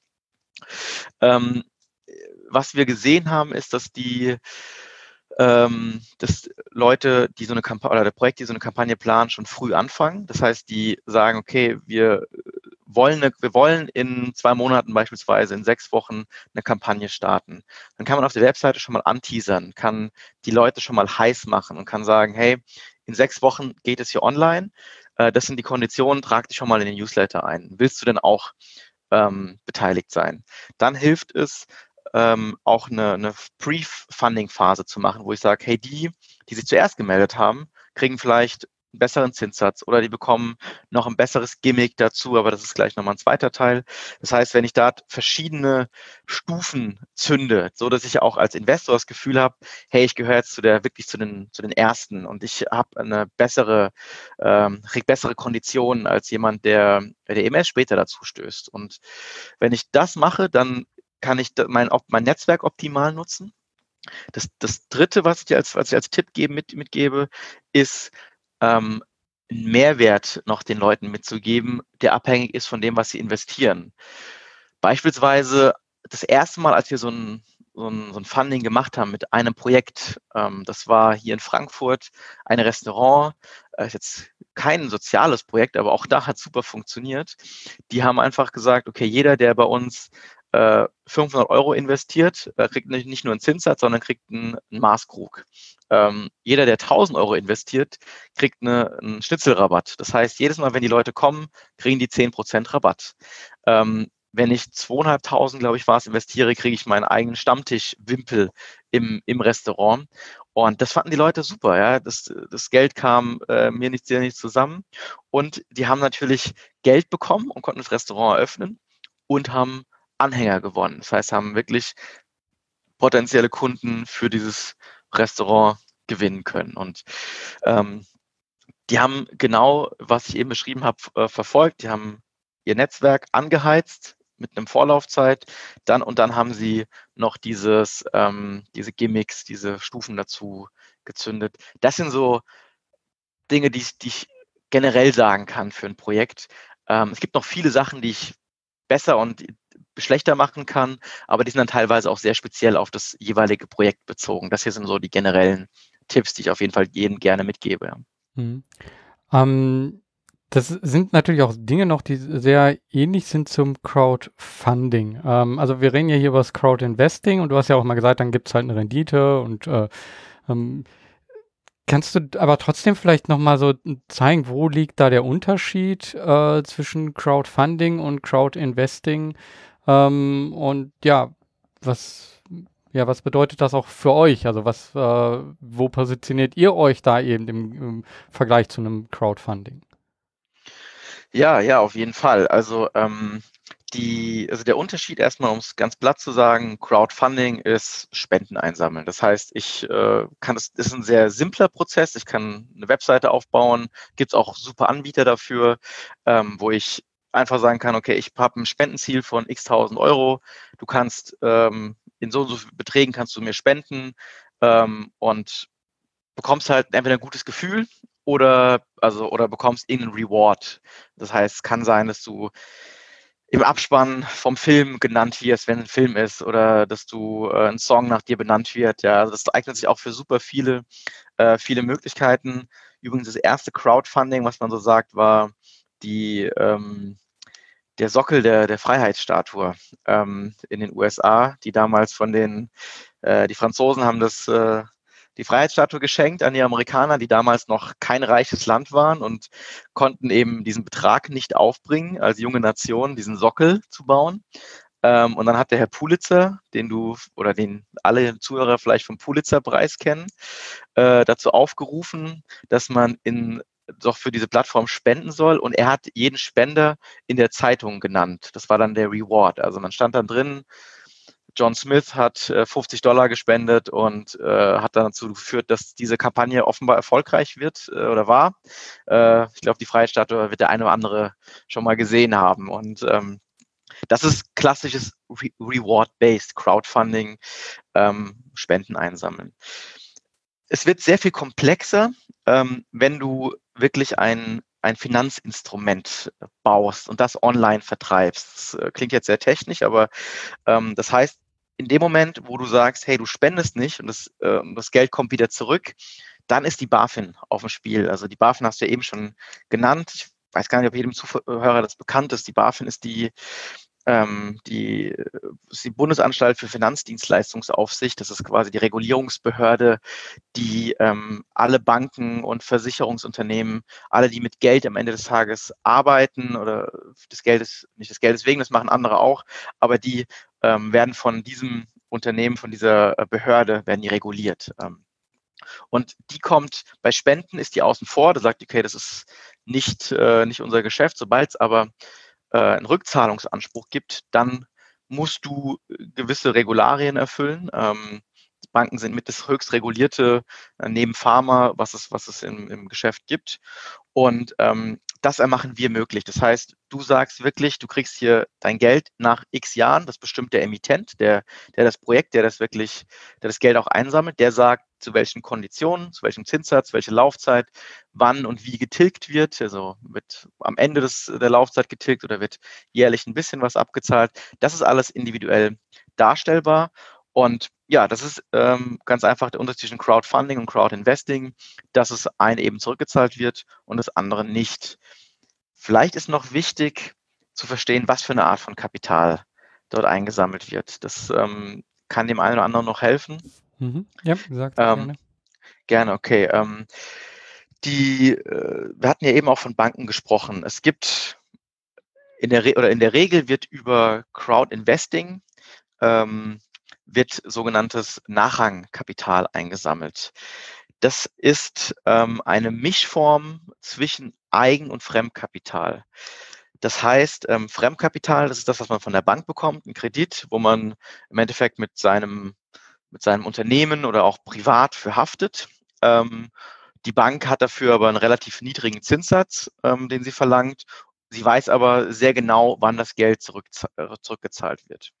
An der anderen äh, Ende wäre, am anderen Ende wäre Eigenkapital, also wenn jemand Eigenkapital zur Verfügung stellt, beispielsweise Business Angel Investoren, dann haben die keine fixe Laufzeit, keine fixe Verzinsung, haben aber, ähm, wenn dann eine Verzinsung gezahlt wird, kriegen sie sehr viel mehr. Ähm, also dann haben sie eine höhere Verzinsung, weil sie aber auch ein höheres Risiko eingehen, weil das Kapital haftet beispielsweise für das Fremdkapital, was die Banken reingegeben haben. Und das Nachrangkapital ist zwischen den beiden. Das heißt, du hast zum einen hast zwar eine fixe Laufzeit, die du vorgibst, aber wenn der, der Zeitpunkt näher rückt, dass du das Geld zurückzahlen müsstest als Projekt und es läuft gerade irgendwie schlecht, dann wird dieses Fremdkapital quasi in Eigenkapital umgewandelt und als Investor musst du dann länger auf das Geld unter Umständen warten Ähm, und das hat den Vorteil für dich als Projekt, äh, hier hören ja viele Gründer auch zu, dass ich ähm, dieses, dieses Nachrangkapital als Eigenkapital bei der Bank vorweisen kann. Das heißt, das haftet für einen Kredit. Das heißt, die Bank kann dir unter Umständen mehr Fremdkapital zur Verfügung stellen, ähm, wenn du ein gewisses Eigenkapital oder Nachrangkapital über solch eine Kampagne eingeworben hast. Mhm. Ja, ich glaube, das ist auch dann eben eine ein guter Punkt, sozusagen mal dann darüber nachzudenken, okay, woher kommt denn das Geld und welchen Mix, ähm, mit welchem Mix starte ich und welchen Mix kann ich dann auch gegebenenfalls äh, später dadurch bekommen. Ähm, ähm, ja.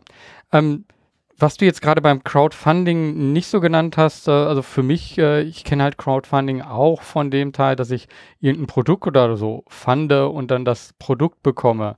Äh, das ist aber Crowdfunding, das hat ja nichts mit Investing zu tun, weil es da eben wieder um, ähm, ja, in diesem Fall nicht um Spenden gibt, aber ein Produkt, was ich hinterher bekomme und nicht Zurückzahlung von, ähm, ähm von Finanzmitteln, von Geld.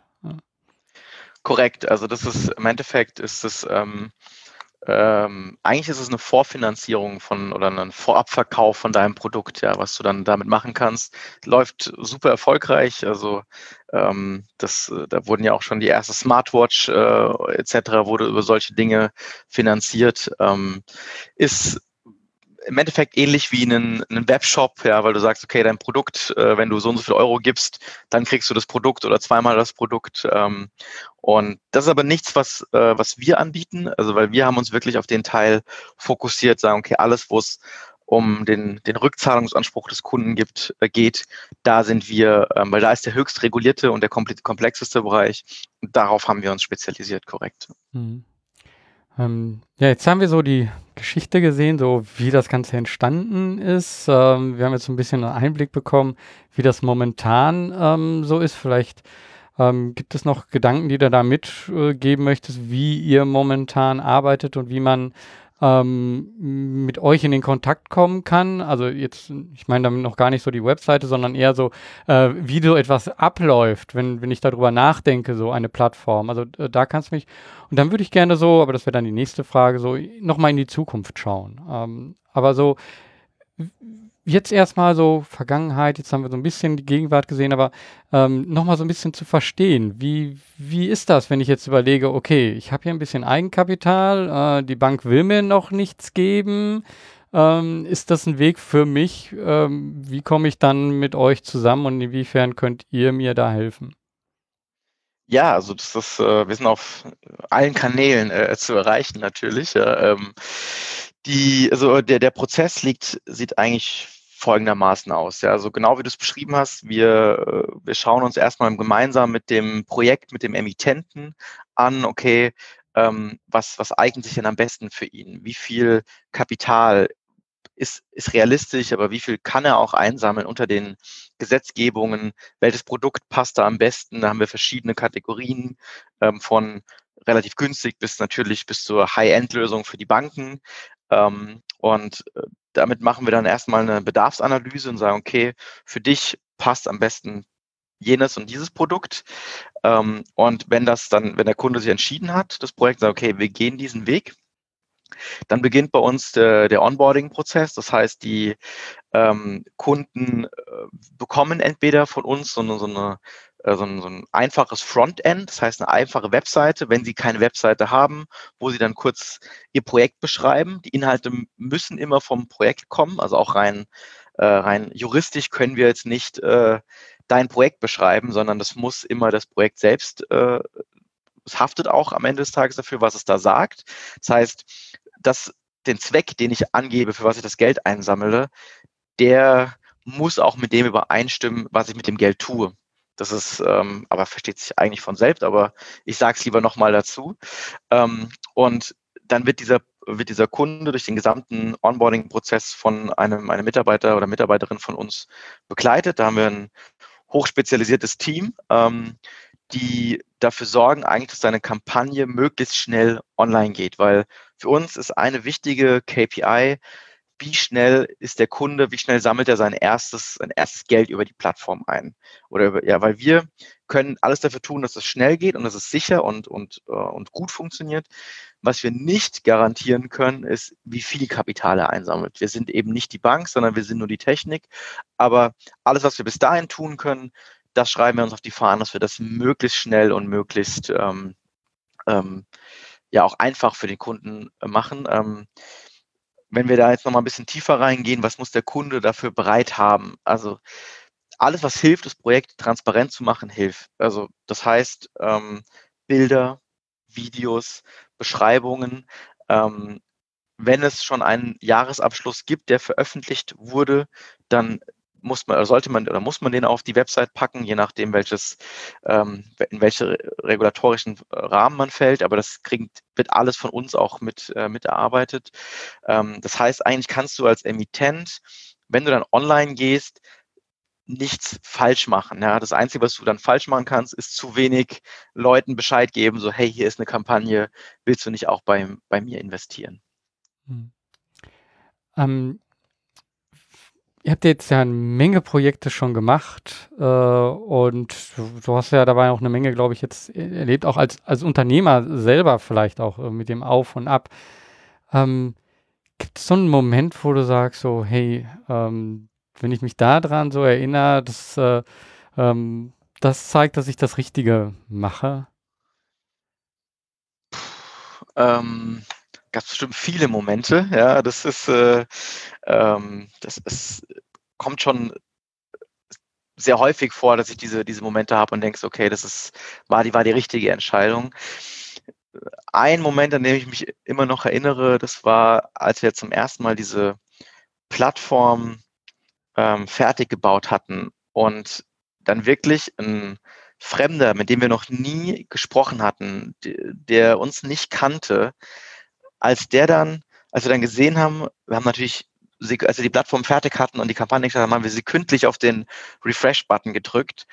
Und als wir dann gesehen haben, es war jetzt nicht jemand, äh, Eltern, Family, Friends oder sowas, die investiert haben, sondern wirklich ein Dritter, das war so, wo ich sagte, okay, das kann funktionieren. Ja? Also wenn das wirklich Leute machen, ihr Bestes äh, zu geben, nämlich ihr Geld, ja, wie man so schön sagt, ähm, und das rein online, ohne dass sie irgendwie ein Blatt Papier auch in die Hand genommen haben, dann sind wir da, glaube ich, gar nicht so schlecht unterwegs. Ja, und das war sehr am Anfang.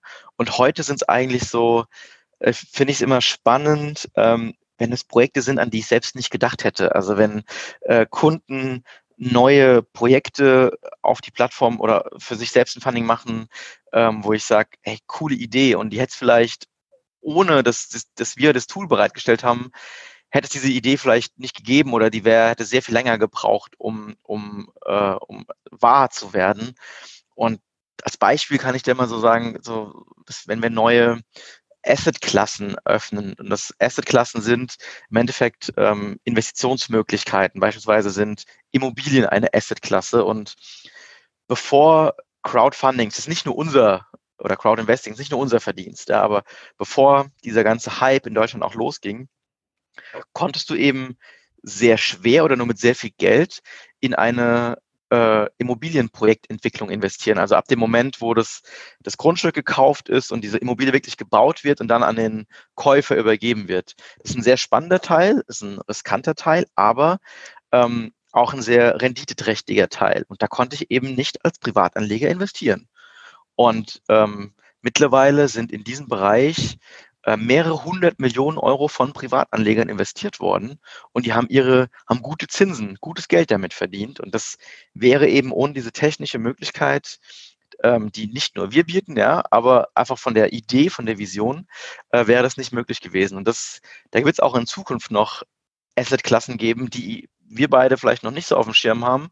Aber wenn wir es schaffen, das anderen zu ermöglichen, dass sie ihre Assetklasse so digitalisieren können, dann haben wir was richtig gemacht, ja. Und das ist das, was, das sind die Momente, wo ich sage, cool, dafür lohnt es sich, ja. Hm.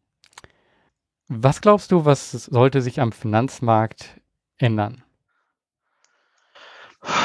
Um es ganz kurz spitz zu formulieren, glaube ich, dass sich zwei Dinge ändern sollten am Finanzmarkt. Also zum einen glaube ich, sollte er transparenter werden, dass ich eben besser sehe, wo arbeitet mein Geld, auch zu welchen Gebühren und was, was bewirkt, was für einen Impact hat mein Geld wirklich und das somit äh, auch von der, aus der Anonymität nehmen. Ähm, und zum Zweiten glaube ich, dass äh, der Kapitalmarkt noch sehr stark undemokratisch teilweise funktioniert, dass eben von gewisse Intermediäre sehr stark bestimmen, wohin Geld fließt und wohin auch nicht. Und ähm, ich glaube, da kann ähm, das Thema Crowd Investing, Crowdfunding einen Beitrag dazu leisten, genau diese beiden Punkte äh, anzugehen. Wenn du jetzt so in die Zukunft schaust äh, und ja, wie, wie soll sich dann Crowddesk noch entwickeln? Wo, wo siehst du das Ganze hin? Ähm, ja, einfach mal so in die Zukunft geguckt. Wo wollt ihr damit hin? Also was, was wir uns als auf die Fahnen geschrieben haben, was, äh, was, was wir als Crowddesk, als äh, am Ende des Tages Softwareanbieter, aber dann doch ein bisschen mehr, was, was wir ermöglichen wollen, ist, dass, oder was wir schaffen wollen, dass wenn ein Projekt, ein Unternehmen über eine Finanzierung nachdenkt, dann muss Crowd-Investing oder die, die Schwarmfinanzierung muss nicht immer passen. Aber Sie sollen zumindest drüber nachdenken, ob es passen könnte und einfach evaluieren, hey, ist es eine Möglichkeit, wie ich ähm, noch besser mein Ziel erreiche, weil ich vielleicht ähm, schneller mein Geld bekomme, weil ich eine, eine bessere Kondition erziele, als wenn ich mir von einem Kapitalgeber, der mir dann noch in mein Geschäft reinredet, beispielsweise Geld hole oder wenn ich es überhaupt erst Leuten ermögliche, äh, so, so ein Funding, so ein Projekt zu starten. Äh, wenn wir das geschafft haben, dass es wirklich eine Alternative neben Bankkredit, an dem man immer denkt, wenn man an, an Geld aufnehmen denkt und an eigenes Erspartes, wenn wir das als dritten Weg etablieren, dann glaube ich, ähm, haben wir, äh, dann haben wir unsere Vision ein Stück weit weiter erfüllt, ja. Hm. Also ich, ich persönlich bin jetzt niemand, der so ähm, bezüglich ähm, ja, Finanzen und das, äh, wo, wo jetzt mein Herz so aufgeht. Aber wenn ich dich so höre und wenn ich einfach merke, also was, was ihr ähm, macht, machen wollt, ähm, äh, dann, dann ist es schon ein Thema, wo ich denke, ähm, damit können wir gesellschaftlich eben auch was verändern. Also, ähm, dass, dass das einfach auch eine Möglichkeit ist, nochmal anders über Finanzierungswege nachzudenken. Und ich glaube, dadurch, dass wir ähm, das noch nicht so gewohnt sind, dass wir auch gar nicht wissen, welche Möglichkeiten das so bietet, ähm, wissen wir auch gar nicht so, ja, was, was kann da passieren und wie entwickelt sich das? Also Crowdfunding war ja äh, auch zu Anfang, ich glaube, wenn das jemand gesagt hat, ja, ich habe hier eine Idee und dann äh, geben mir äh, Tausende von Leuten da Geld und dann brauche ich die Bank nicht, äh, hätte man da auch wahrscheinlich gesagt, äh, ja, aber wie soll das denn funktionieren? Ist doch viel, auf, viel zu aufwendig und so. Und ähm, ich glaube, dass das ähm, ja, in, in dem Finanzsektor äh, und was auch in dem sozialen Bereich angeht, dass da noch große Änderungen möglich sind. Mir selber fehlt jetzt dafür äh, auch das Wissen und die Fantasie vielleicht auch da zu sehen, so, wow, genau das wird es sein. Ähm, aber, aber Georg, so wie dir geht es, glaube ich, den meisten bei Finanzen. Das ist sehr schade, aber es ist so, ich glaube, es ist kein Thema, wo du auf Dinnerpartys äh, der, der Held des Abends wirst. Aber am Ende des Tages ist natürlich in jedem Projekt, in jedem Unternehmen wird am Ende des Tages irgendwie Geld gedreht und es braucht, braucht Kapital. Und ich habe mir letztens ähm, auch die Frage gestellt, wir, heute reden wir so selbstverständlich über Bankfinanzierung. Das ist auch was, was vollkommen Normales ist und was auch in die Finanzierungsstruktur von so einem Unternehmen irgendwann, klar, vielleicht nicht am Anfang, da ist eine Bank, tut sich da manchmal schwer, ähm, was einfach als ganz normal angenommen wird. Wenn du aber drüber nachdenkst, dann waren Banken ja nicht schon immer da. Also die kamen irgendwann, ja, und machen das sehr erfolgreich und haben auch ihre Daseinsberechtigung.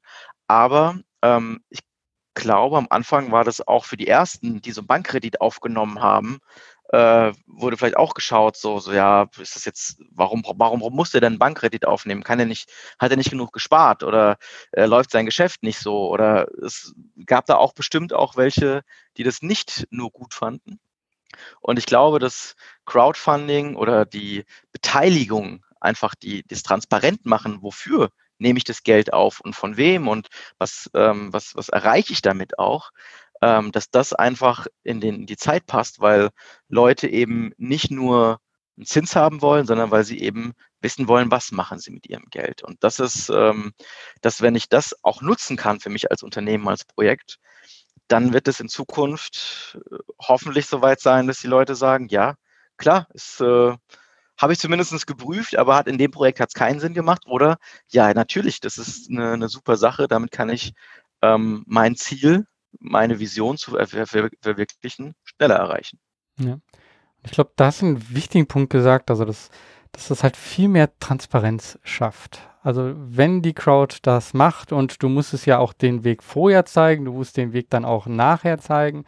Und ähm, diese Transparenz ist, ähm, ist etwas, was wir durch die Digitalisierung ja viel besser auch möglich haben und was eben auch, äh, ja, genau eben eine andere Gesellschaftsform ähm, schafft. Und ähm, das ist etwas, was mir sehr wichtig ist und ähm, zu dem, zu dem, ja, für mich jetzt persönlich auch Finanzen und äh, äh, ich habe Helptiers ja auch als Unternehmen gegründet und nicht ähm, als gemeinnützige Verein oder so, weil ähm, ich das eben auch sehe, dass wenn, wenn der Kapitalfluss da ist und wenn man dem Kunden mehr, also wenn man einen Mehrwert einfach bietet und äh, sich dadurch eben auch aufbauen kann, kann man über einen längeren Zeitraum viel mehr erreichen. Und also wenn ich Kapital habe, kann ich auch mehr erreichen und ähm, bin nicht so abhängig davon, ja, dass jemand anders für diesen ähm, Geldfluss sorgt. Also dass, dass das durch Spenden, dass ich jemand anders äh, nach Spenden fragen muss. Korrekt, ja. Also wir haben auch ähm, tatsächlich mehrere Anfragen äh, von, von karitativen Verbänden, die sagen, Spenden ist, ist gut, aber wir wollen den nächsten Schritt, ähm, wollen wir es schaffen, nachhaltige Unternehmen aufzubauen. Jetzt nicht nur in Europa, sondern auch auf der ganzen Welt, weil das ist halt für eine Wirtschaft, glaube ich, auch langfristig nicht sinnvoll, äh, wenn sie nur auf Spenden angewiesen ist, ja, sondern du musst ja irgendwann den, den Turnaround schaffen, sagen, okay, das ist eine, ähm, eine, eine, eine sich selbst tragende ähm, Wirtschaft und ähm, das ist interessant, dass auch diese, äh, diese großen karitativen Verbände ähm, darüber nachdenken. Wir haben zum Beispiel eine Plattform für die, die wurde vom der Bundesregierung Österreich äh, initiiert, ähm, die sagt, okay, wir finanzieren über diese Plattform äh, Projekte in Ländern des globalen Südens, aber ausdrücklich nicht mit Spenden, was sie sehr viel hätten einfacher machen können, sondern sie sammeln dann für ähm, Projekte, dass irgendwo Licht in, in die dunkelsten Ecken gebracht wird oder ein Stromnetz aufgebaut wird oder ähm, CO2 auch eingespart wird vor Ort, ähm, indem Öllampen ersetzt werden durch, durch, durch äh, CO2, äh, durch ähm, solarbetriebene Leuchten ähm, und das aber auch als Businessmodell und nicht einfach nur mal geschenkt und dann ist es vielleicht auch nicht äh, in der Qualität langfristig äh, darstellbar, sondern hey, wir ähm, geben euch das lange, langfristig und ähm, wird aber auch als, äh, als Businessmodell wirklich betrieben. Ja. ja.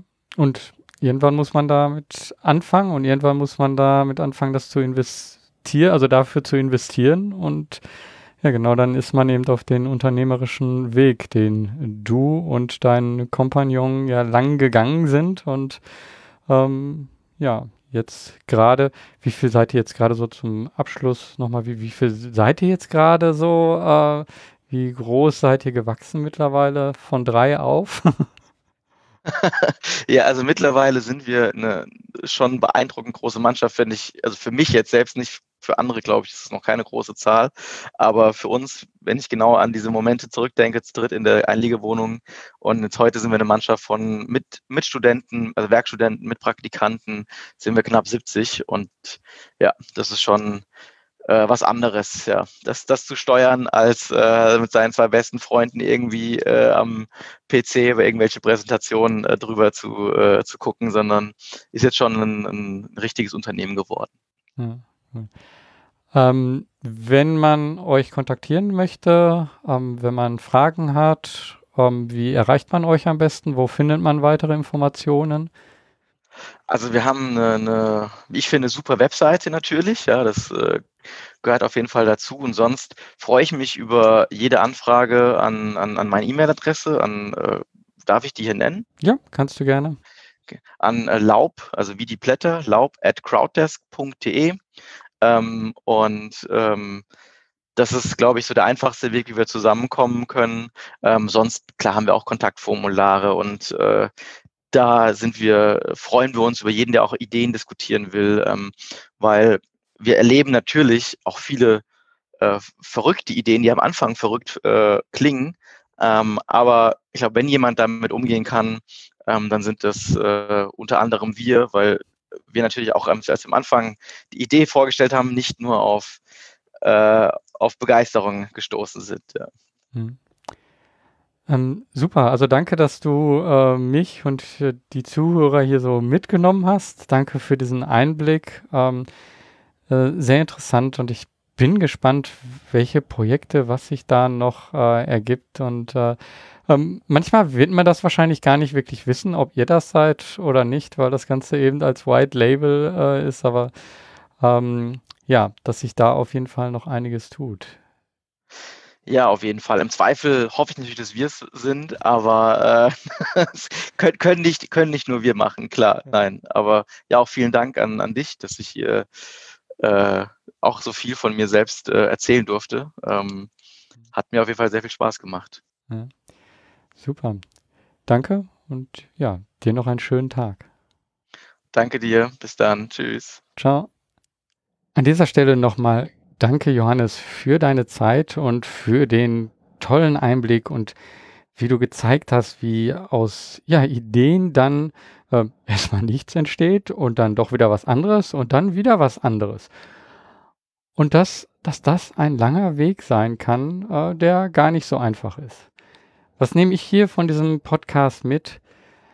Naja, also angefangen einfach mit dem, wo die meisten Gründungen anfangen nämlich erstmal einen Schritt zurück. Und äh, ich fand es hier wirklich schön, dass er ähm, das erzählt hat und wie er das gezeigt hat, dass, dass dieses zurück ins Elternhaus zu ziehen und äh, von 500 Mark oder Euro, nein, von 500 Euro im Monat zu leben, ähm, ja, das ist eine ganz andere Situation, als die man sich eigentlich wünscht. Ähm, aber als Gründer, na, wenn die Passion, wenn die Passion und wenn der Purpose stimmt ähm, und man einfach das Gefühl hat, so, hey, da kann einfach was raus werden, ja, dann kann man diesen Leidensdruck auch aushalten und fühlt sich dabei immer noch gut und denkt, ja, das ist die richtige Entscheidung.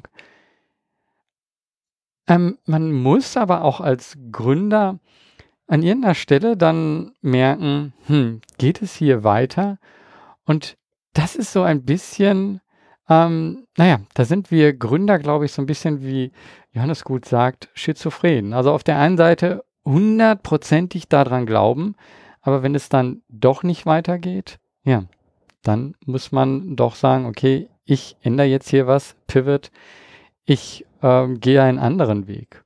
Und wenn das zusammen mit den Gründern klappt, mit denen man auch gegründet hat und man da Wege findet und damit offen auch umgeht, ja, dann kann daraus viel mehr entstehen. Aber man muss dieser Situation auch dann ins Auge schauen. Und wie ist das hier passiert? Das fand ich eben sehr spannend. Ja, der zeitliche Horizont, also in dem man selber als Unternehmen plant, wenn der nicht ähnlich ist dem zeitlichen Horizont der Kunden, dann wird es schwer, das Ganze zu finanzieren. Also ein wichtiger Punkt hier, den man auch selber herausfinden muss, frühzeitig. Und wie findet man so etwas frühzeitig heraus? Ganz wichtig, haben wir ja auch drüber gesprochen. Noch zu einem Zeitpunkt, wo man eigentlich das Gefühl hat, ah, wir sind hier noch gar nicht wirklich fertig, wir können eigentlich noch nicht wirklich das, was wir wollen und so, zu dem Zeitpunkt schon den Kontakt zu möglichen zukünftigen Kunden suchen. Nicht unbedingt um das Projekt oder das Produkt oder das Projekt vorzustellen, nein, um in das Gespräch zu kommen, um zu erfahren, wie agieren nämlich diese zukünftigen Kunden? Was sind deren Gedanken? Was sind deren Schwierigkeiten? Also hier vor allem Fragen stellen. Und Johannes hat hier die ähm, 20 Interview Rule von Jason Lemkin gezeigt ähm, oder angesprochen. Und ähm, ja, ich kenne äh, das Lean Launchpad. Das ist eben auch eine Herangehensweise von Steve Blank, dem Autor von How to Build a Startup. Das sind meine Gedanken so zu der Gründungszeit, zu der Anfangszeit. Hier sind wir sehr tief auch eingetaucht in, ja, was bedeutet eigentlich Finanzierung? Was ist Eigenkapital, Fremdkapital und ja, Nachrangkapital? Also Eigenkapital, ja, ist die Finanzierung zum Beispiel durch ein Business Angel. Fremdkapital ist das, was die Bank ähm, einem, einem Unternehmen, einem werdenden Unternehmen als Kredit gibt. Und Nachrangkapital ist hier genauso eine Mischform zwischen Eigen- und Fremdkapital. Und der Vorteil, ähm, den Johannes hier gesagt hat, ist, dass ein Nachrangkapital unter Umständen eben als Eigenkapital bei der Bank vorgewiesen werden kann. Und das ist dann wieder unheimlich hilfreich, um eben ja einen Kredit zu bekommen. Also hier sieht man ähm, mit den unterschiedlichen Kapitalformen, mit den unterschiedlichen Finanzierungswegen, da sollte man sich Gedanken drüber machen. Was mache ich am Anfang? Was mache ich zwischendrin? Wo will ich hin? Ähm, das haben wir hier ganz gut beleuchtet und äh, ich fand das sehr hilfreich. Ähm, gut fand ich auch, wie Johannes dann gezeigt hat, was sind so die wichtigen Sache, Sachen bei einem Ablauf eines Crowd-Investing. Und hier ganz klar, wichtig ist schon, dass man eine Community hat, die man ansprechen kann. Und genau diese Community sollte man dann auch frühzeitig darauf aufmerksam machen, dass man so ein Crowd-Investing plant. Dann die Möglichkeit geben von Early, Bird, Early Birds Vorteilen, also etwas, was, äh, wenn jemand sich viel früher entscheidet, dass es davon auch eben einen Vorteil hat ganz klar auch immer ein Mehrwe Mehrwert bieten, also gegebenenfalls in Abhängigkeit äh, von der Investition. Und das, ja, das wird dann dazu führen, dass die Investition oder das Crowd-Investing erfolgreicher laufen wird. Insgesamt, so für mich aus diesem Gespräch, was ich mitnehme, ist, dass Crowd-Investing noch sehr unbekannt ist und dass das wirklich noch eine sehr interessante Möglichkeit bietet, ja, für zukünftige, für Finanzierung. Ähm, und ich bin gespannt, was sich da noch alles draus ergeben wird. Ich finde, Crowddesk ist hier ein gutes Beispiel dafür, für ein Unternehmen, das ja, vielleicht nicht direkt in die Kategorie Sozialunternehmen reinpasst, weil es hier nicht so ist, dass direkt ein konkretes soziales oder ökologisches Problem angegangen wird und ähm, damit sofort klar ist, ah ja, das ist die soziale ähm, oder ökologische Herausforderung, die sich dieses Unternehmen stellt. Nein, hier ist es so, dass die Verbesserung im Sozialen und ähm, nachhaltig auch wirken kann, eben dadurch, dass hier ein Service zur Verfügung gestellt wird. Ein Service, der nicht direkt einen Impact hat, der aber dadurch, dass es ihn gibt, einen großen Impact ermöglichen kann. Es ist eben nicht die Lösung für das konkrete Problem, sondern ein Service, der die Lösung des konkreten Problems ermöglicht. Denn wenn es so etwas wie Crowdinvesting nicht gibt oder es auch eben keine Software gibt, mit der man so etwas abbilden kann, dann wird das gegebenenfalls unheimlich aufwendig, so etwas durchzuführen. Hier, ja, gibt es so eine Software und ähm, sie hat eigentlich direkt keinen Impact. Aber ich glaube, dass sie schon eine große Wirkung hat. Nämlich die Wirkung besteht darin, dass jemand seine Idee, sein Projekt, das, was er in der Gesellschaft verbessern will, verwirklichen kann. Mit Unterstützung von vielen. Und ich frage mich, wie lässt sich dann diese Wirkung von so einem Service messen? Das ist etwas, hm, da würde ich gerne in die Diskussion zukommen. Also, wenn du magst und äh, dazu Gedanken hast, dann schreib mir gerne, schreib in den Kommentaren und äh, lass uns gucken, wie solche Services, die nicht direkt dein Problem angehen, aber Problemen, äh, Problemlösern und Löserinnen unheimlich helfen können, wie bewerten wir deren Wirkung und was bedeutet das für uns als Gesellschaft, wie wir das unterstützen wollen. Interessantes Thema, spannendes Thema. Lass uns gerne da in die Diskussion kommen. Ansonsten, ja, mach du selber was. Was ist deine Idee? Was sind deine Projekte? Ist Crowdinvesting vielleicht eine Möglichkeit für dich, das zu realisieren? Schau dir das an. Mach was, beweg was. Dein Georg Stedner.